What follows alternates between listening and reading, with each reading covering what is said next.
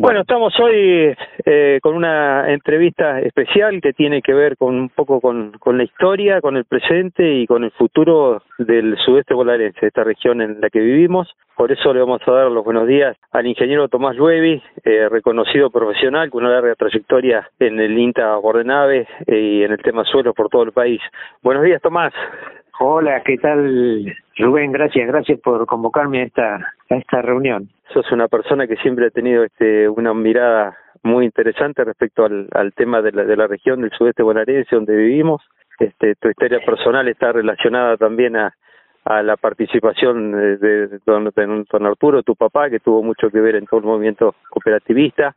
Así que bueno, la idea de convocarte hoy era escuchar un poco este, tus reflexiones respecto de dónde venimos y a dónde vamos con el sudoeste. Para completar un poco la, presentación, saber de, de, dónde estoy hablando, que digo que, como dijiste vos, soy, soy un hombre de campo, este estuve toda la escuela primaria en el campo, después en la secundaria en Rivera y la universidad en Bahía Blanca. Y sí, tuve 35 años en INTA Bordenave trabajando en el área de fertilidad de suelos y nutrición vegetal. Pero este cuando me jubilé hace casi 10 años, este hice cursé una maestría en sociología, aunque no presenté la tesis, pero eh, ya me empecé a dedicar a otras cosas más que a la agronomía y ahora mis temas más preferidos son la sociología y, la, y el desarrollo rural sobre el cual sigo escribiendo en distintos niveles, ¿no? Seguramente, Tomás, tu recuerdo de, de chico hoy en la zona de Lapin es que cada cada plantación que vemos en el campo es una familia, ¿no? Este, producciones este que, unidades productivas mucho más chicas que las que hoy tenemos, este una una vida este en el campo de mucho más gente que la que hoy tenemos, este, bueno, ¿cómo, ¿cómo ha sido esta evolución hasta acá y cómo te imaginas que va a ser el futuro en todo esto? Bueno, esto me, da pie para empezar por algo este, que es muy interesante, que es el tema de las agropymes, ¿no? No, no tiene mucha prensa las agropymes y en forma genérica cada vez que uno escucha hablar de pymes, se está pensando en las pymes industriales o de servicios, pero las agropymes no se las tiene en cuenta como tales y cada tanto se dice, bueno, desaparecieron tantas en tal periodo, pero este no es casual, yo no creo en las casualidades y resulta que las agropymes es lo más parecido a una agricultura familiar y la agricultura familiar tiene en promedio una escala de 600 hectáreas en el suroeste bonaerense y en cambio este, la unidad económica agraria, o sea, lo que necesita la familia tipo para progresar, con este sistema de producción es de aproximadamente 1.200 hectáreas. O sea que eh, no es casual porque la escala, y eso ya te lo adelanto, es un, eh, es un, un parámetro fundamental en el desarrollo de los territorios. Yo diría que es un disciplinador del desarrollo. Y sobre eso estoy escribiendo y estudiando.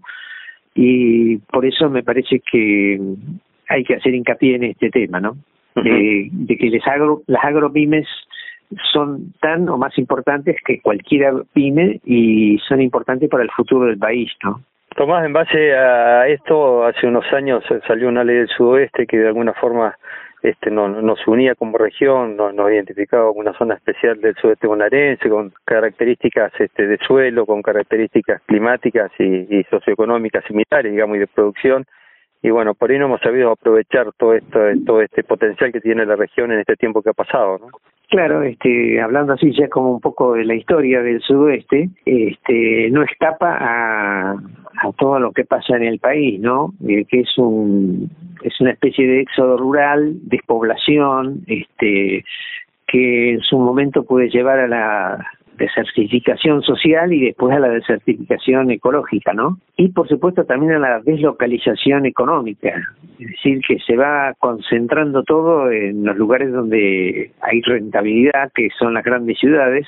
Por eso en la provincia de Buenos Aires, este, primero tenemos que ver cuál es la relación del sudoeste con la provincia el sudoeste bonaerense no es la más mimada de la provincia, es más bien el patio trasero. Por eso, este, después de tantas desventuras, tantos años, sin mucho desarrollo, se planteó un plan, un plan de desarrollo del sudoeste, que tuvo una ley en 2007, desde 2007, pero este no calibraron bien este el desarrollo y la sostenibilidad en su significado profundo, ¿no?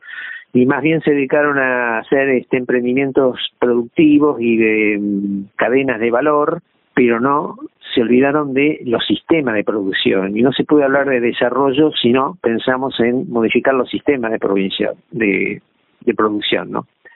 Y también, eh, pensando en la historia, eh, hace ya en el año 2000, por ejemplo, tuvo su apogeo la idea de una provincia nueva para el sudeste bonaerense, que también se enmarca en esa misma línea, es decir, en las diferencias que tenemos con el resto de la provincia de Buenos Aires. Y en realidad la provincia de Buenos Aires eh, tiene una relación muy tóxica con el país. Yo digo que cuando la provincia de Buenos Aires empieza a normalizar, a ser racional, vamos a empezar a, a, progresar como país, porque podemos tener crecimiento, desarrollo, pero no es sostenible mientras tengamos una mega provincia y un y una concentración tan grande en la megalópolis de bueno de Cava y el conurbano, ¿no? Así que eso es para mí es crucial y eh, pensando en eso también pienso en un proyecto de país porque eh, yo no creo que haya ningún país que, que tenga algún progreso sostenido si no tiene un rumbo, una un, un sendero hacia dónde ir, ¿no? Sí, si uno analiza, Tomás, nuestro, nuestro sudeste bonaerense, la mayoría de los pueblos nacieron a la vera del ferrocarril, ¿no? Ese, esa, esa novedad para la época tecnológica que, que uniendo diferentes puntos, este, la, mucho inmigrante que llegó a nuestra región a trabajar la tierra, básicamente, pero los paradigmas han cambiado y la verdad que los países que son netamente productores de materia prima no son los que mejores le van en el mundo y nuestra región un poco se quedó en eso, ¿no? Nos cuesta mucho salir de nuestro esquema. Todavía seguimos cargando trigo al puerto como lo hacían nuestros abuelos, que se va como tal al exterior sin sin, sin transformarlo en, en una materia de, con, valor agregado, ¿no? Claro, sí, sí, sí. Los, eh, los ferrocarriles también fueron, eh, bueno, tengo muchas nostalgias de mi juventud, de mi infancia, de andar en ferrocarril por, por, por distintos lugares del país, ¿no? Y muchos tienen la teoría de que cuando desapareció el país, ahí eh, desapareció el ferrocarril, como un falso involuntario, comenzó la gran decadencia, pero es, es una de las causas importantes, pero no, no es la única, ¿no? También este, decayó un poco el cooperativismo, la rentabilidad de las pymes y demás. Bueno, eso es lo que lo, lo que ha ocurrido y es son son los temas estructurales los que habría que cambiar para este cambiar el rumbo de, del país, ¿no? Y no no solamente pensar en la economía y en el dólar, ¿no? Porque estos son son síntomas entre otras cosas de no tener un, un territorio este más eh, racionalizado, ¿no?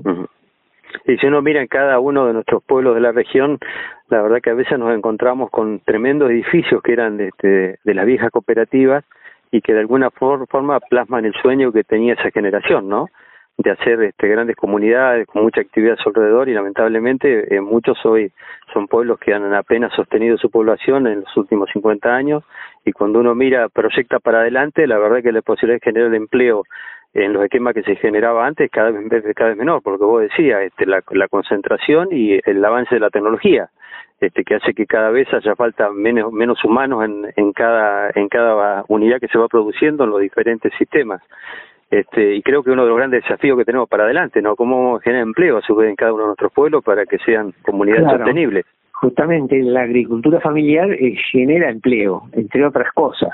Pero también este, yo soy este, partidario de transformar la agricultura familiar, que es inviable desde el punto de vista economicista, porque la unidad económica agraria ya dijimos que es mucho mayor que la media modal, necesita eh, proyectarse este con con otro con otras políticas con políticas activas no así que eh, hay todavía algunas cooperativas pero también ahora hay un hay varios eh, hay entidades organismos no gubernamentales que se dedican a renacer los pueblos fantasmas hacer este que la gente vuelva al campo y hay una especie de renacimiento rural. Y yo te digo que toda esta esta pandemia que tiene uno ve toda la, gran maldad que tiene desde el punto de vista de, de, pérdidas humanas no pero yo creo que para la humanidad en su conjunto la historia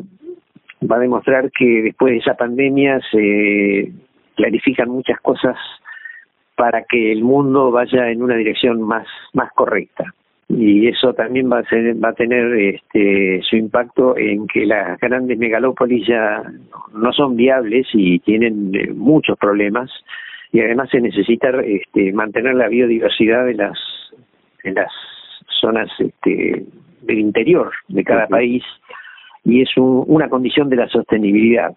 Así que si querés, a partir de ahora podemos empezar a hablar del futuro, de que cómo vemos este, el futuro del sudoeste bonaerense, ¿no? Contanos, contanos que por supuesto que es muy interesante los desafíos que tenemos por delante para para que nuestras zonas este, sigan teniendo la vida que tiene nuestro pueblo, ¿no? Y que sea vivible para las generaciones que vienen, que sea de interés quedarse, digamos, ¿no? Eh, nosotros estamos pensando eh, en un eh, el sudeste bonaerense por los antecedentes que tuvimos de, un, de una ley y un, una, un deseo de ser una provincia nueva, es una economía regional, porque tiene características eh, propias y debería ser que tratada de esa forma. Y yo te voy a dar una primicia, porque es la primera vez que hablo este, con alguien sobre este tema, que es este, que estamos ya, hemos formado un grupo de trabajo para hacer un proyecto de desarrollo territorial del sudoeste bonaerense. Es este a través de un artículo mío, este se interesaron algunos funcionarios del Ministerio de Agricultura y este me contactaron y a partir de ahí empezamos a conversar las ideas mías, las ideas de ellos. Ellos ya tenían alguna idea de un proyecto para el sudoeste bonaerense, yo también tenía la mía y entonces este empezamos a agruparnos con eh, con gente del INTA, con gente de la, alguna gente de la universidad, también con gente de la provincia, como una representante del proyecto de desarrollo y también de la sociedad civil, porque la idea de este proyecto es hacer un proyecto horizontal desde abajo hacia arriba y este ir avanzando y con el principio de subsidiariedad, es decir que cuando se necesitan recursos, este la jerarquía más cercana de del Estado puede venir en nuestro socorro y este ayudarnos, ¿no? Pero este no no la, la forma convencional de de los proyectos que bajan verticalmente y, desde la política, ¿no? Sino desde la actividad de los actores en el lugar, porque siempre hay que pensar eh, globalmente y actuar localmente. Esa es la idea.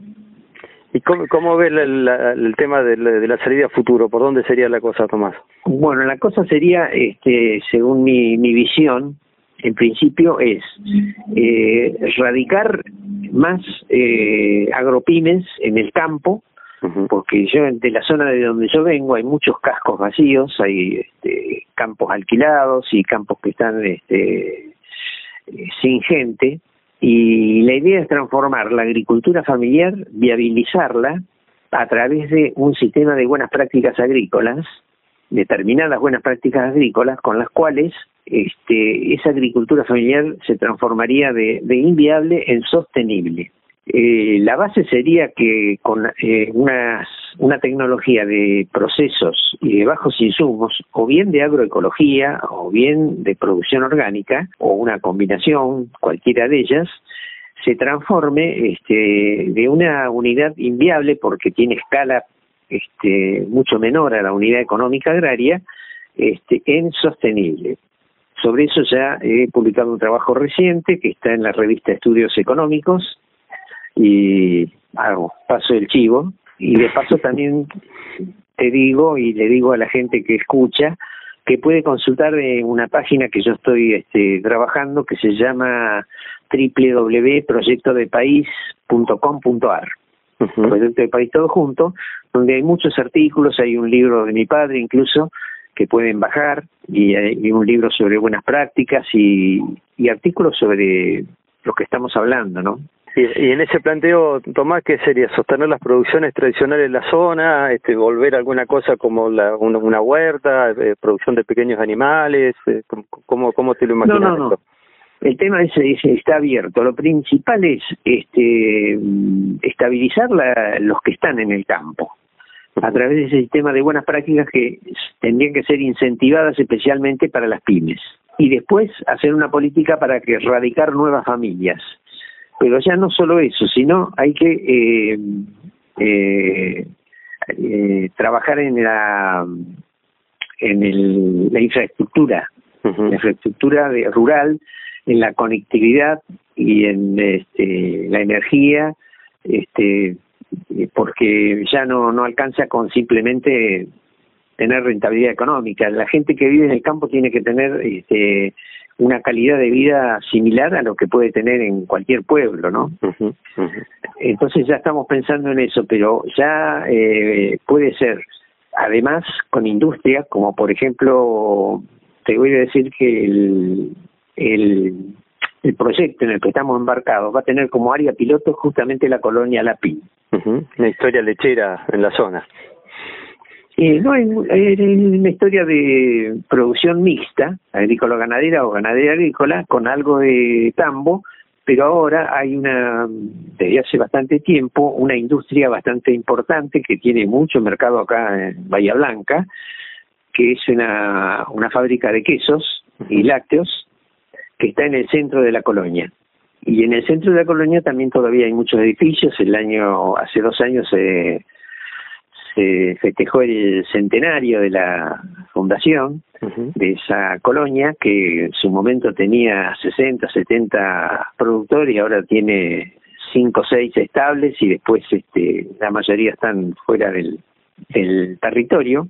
Para la gente que ve que estamos hablando del, del, del municipio de, de Adolfalsina, en la línea de, de Juana Rivera, para que se ubique que nos está escuchando, ¿no? Está Colonia Lápiz, Colonia de Filison, este comunidades que, que, que, que, en su momento tuvieron, como vos decís, este, mucho más gente de lo que tienen, bueno, pero este, por demás interesante lo, lo que estás planteando, ¿no? De, de soñar a volver a repoblar esa, esas zonas. Sí, empezamos con la colonia latín y, y después creemos que eso tiene que ser como una mancha de aceite, que se va eh, eh, expandiendo. Para que tengan una idea, Colonia Lapin, el pueblo más cercano de la Colonia Lapin está entre Carué y La Regueira, en un plano, punto más o menos intermedio, y está eh, también en, en, en, la otra línea entre Puan y Rivera. Y el pueblo más cercano de, de la colonia Lapina es San Miguel Arcángel. Correcto. Entonces mi idea es formar como, empezamos con Colonia Lapin, pero hacer como una especie de comarca entre Colonia Lapin, San Miguel Arcángel y Gascón, porque Gascón también está embarcado en un proyecto de, de del renacimiento del pueblo y está trayendo gente y está trayendo cuestiones de infraestructura importantes como para que el pueblo sea más eh, como fue en algún momento, ¿no? Y también Gajón tiene ferrocarril, así que la idea de eh, empezar, una de las cosas importantes que estamos eh, pensando es empezar este, con el tema de caminos, eh, que serían tenemos hemos encontrado una empresa que hace un, un camino consolidado con un producto derivado del petróleo que es casi un preasfalto. Se hace todos los, todos los trabajos como para un asfalto y se le pone ese producto y después más adelante si uno quiere le pone el asfalto o no. Pero nos dan una garantía como de 20 años y, y ya estamos en tratativas para hacer una unos mil metros en la propia colonia para que sea de para que lo miren, para que lo experimenten, que sea como la piedra inicial del desarrollo. Y mi idea es que la próxima etapa sería eh, hacer el camino a San Miguel y de San Miguel a Gascón. Eh, porque mm, eh, San Miguel tiene una cooperativa y tiene eh, en la colonia La Pintina también este, algunas cosas que, ha comprado cuando Granjeros Unidos, que era la cooperativa de Rivera, lo tenía, y este podría, ya hablé con el gerente de la cooperativa San Miguel, podría tener una sucursal en la colonia Lapín si es que la colonia se reactivara, ¿no? Así que yo creo que ese, ese pequeño núcleo Lapin San Miguel Gajón sería como el, puntapié inicial y sería básicamente en el partido de Falsina, pero se va a involucrar rápidamente con, con los demás pueblos cercanos, ¿no? Porque si ya hay este, unos 20 o 30 kilómetros que favorecen la ida a Carué o la ida a, a la Regueira, Después queda, ya es como si después eh, esa área piloto se empieza a replicar en otros lugares, este, las rutas también podrían ser eh, comunicar por lo menos los pueblos importantes, ¿no? Sí, sí, sí. Este, eh, la, la falta de camino es siempre limitado el desarrollo de la zona, tal cual.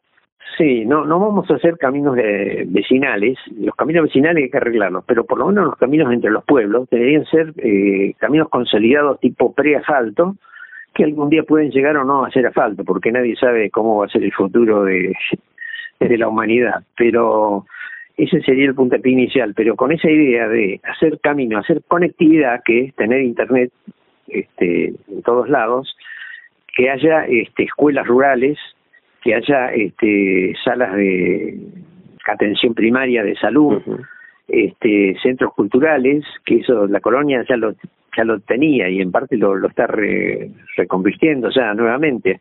Así que la colonia Latin tiene algunas características especiales que, que pueden este, fructificar con, con nuestras ideas, ¿no?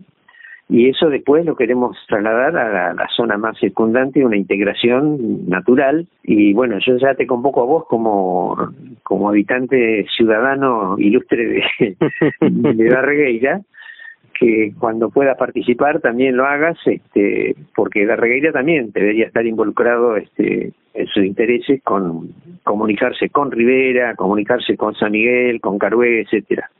Sí, además Darregueira tiene este, algunos de sus cooperativas este, tienen incidencia directa en la, zona que vos estás nombrando, ¿no? Que tienen sucursales en Rivera, que, que tienen ¿Ah, una, sucursal en Rivera? Sí, sí, sí, sí. Hay, hay algunos, algún este, sucursal de la parte de comercialización tiene una de las cooperativas de Regueira, como en otras localidades de la zona, ¿no? Este, si hay algo, ah, muy bien, algo de resaltar que tiene la Regueira es como eh, sus cooperativas y otros comercios este, se han ido insertando en la región este, de una forma muy fuerte, ¿no? Distribuidoras de alimentos, las cooperativas y otros comercios relacionados al quehacer agropecuario este, tienen sucursales en, en, varios lugares de la provincia de Buenos Aires y de La Pampa incluso. Sí, sí, son, son muy fuertes, sobre todo la, la emancipación, ¿no? pero yo conozco porque estuve 35 años ahí, pero no sabía que tenían algo en Rivera también, Así que, bueno, la, la síntesis sería eh, radicación de gente, vuelta de la gente al, al campo, de las ciudades o de los pueblos, este, sostenibilidad de la agricultura familiar, este, para que puedan vivir. Con, hay mucha gente que tiene vocación para vivir, hay jóvenes que, que podrían estar ahora este, ocupando los campos que fueron de sus padres o abuelos. Estamos hablando con gente de cada lugar que nos puede apoyar, también nos está apoyando la, la Escuela Agraria de Rivera, este, que tiene mucho interés en, participar. Y, bueno, nos vamos a contactar ahora con la municipalidad de Adolfo Alsina para, para ver si podemos arrancar con algo, ¿no? Cuando uno este, este, mira este, un, poco lo, lo, que fueron nuestros pueblos, este, había una actividad por demás variables. ¿no? Cuando habla hoy de, de, Granjeros Unidos, eran este, organizaciones comerciales muy fuertes, pero a su vez nucleaban a cantidad de familias y de pequeños productores a cuales le daban sustento, ¿no? de producción de cerdo, de producción tambera, este, agrícola, ganadera. Este, bueno, por diferentes circunstancias se fueron perdiendo, pero qué bueno sería volver a, a tener la posibilidad de que, la gente se quede y la gente venga, pues uno ve en las ciudades que mucha gente está queriendo irse de alguna manera de del ritmo tenebroso que tiene la ciudad, que quieren buscar un lugar donde criar a sus hijos, un lugar con más con más seguridad, con más tranquilidad, que esos chicos puedan andar por la calle, que que, que se puedan crear en un ambiente este, mucho mucho más solidario, mucho más fraterno, la frialdad que tiene la ciudad a veces, ¿no? Este de no conocerse ni quién es el vecino. Hay todo hay todo un todo un tema hoy de de, de de, volver a comunidades más chicas. Eso sí puede ocurrir y tiene tiene la virtud de que no es solamente una cuestión humana de, estar mejor o no es una cuestión también global porque la sostenibilidad tiene que ser multiescalar, o sea, tiene que ser coherente no solo con lo local, sino con lo regional, con el país y con el mundo. Y el mundo está reclamando eso que haya eh, producciones, formas de producir con, con menor eh, pérdida o eh, emisión de gases de efecto invernadero, y así que la sostenibilidad es fundamental, es el eje fundamental que, que yo pongo como primario, y no, no muchos lo hacen, y también el cooperativismo. El cooperativismo tiene que estar, el asociativismo, este, la, los emprendimientos industriales y artesanales o de servicios. Eh, no es solamente producir carne y pan, carne y trigo, cosas así pero vamos a tratar de que las, la agricultura familiar sea viable y sostenible. Y, y bueno, y, y, pensando siempre en un proyecto de país donde el ordenamiento territorial sea el parámetro más este, importante. Yo siempre digo, hay tres políticas de Estado que habría que, que empezar si queremos pensar en un proyecto de país. Uno es el, el ordenamiento territorial, otro es la educación ambiental y otro es la sostenibilidad agrícola.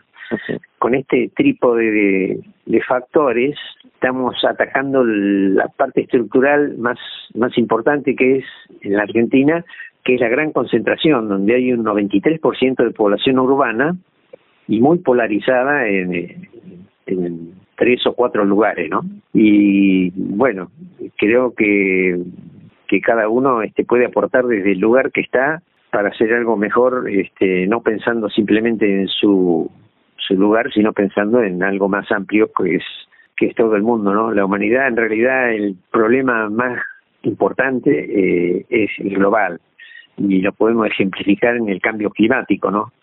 Eso es lo que más va a disciplinar todo este, en los próximos años y esa, esa posible vuelta al campo también está un poco catalizada por, por la pandemia, que lamentablemente tiene un costo muy grande, pero está eh, blanqueando muchas cosas y está visibilizando todo cómo somos, quiénes somos y qué podemos ser. Tomás, te agradezco tu tiempo, tus palabras, la verdad que, que muy bueno que justamente ahora en plena en plena pandemia y por ahí que estamos todos este muy cabizbajo que, que haya gente que esté pensando cómo salir de todo esto, ¿no? Y sobre todo pensando en alternativas para nuestra región. Muy bien, sí, sí, gracias a vos por, por, por esa oportunidad y lo vamos a hacer entre todos porque esa es la forma, es la forma que hay que hacerlo. Así que nos vemos en otro momento si hay novedades sobre, sobre este emprendimiento. Bueno, Tomás, abrazo grande, gracias. Muchas gracias, hasta pronto.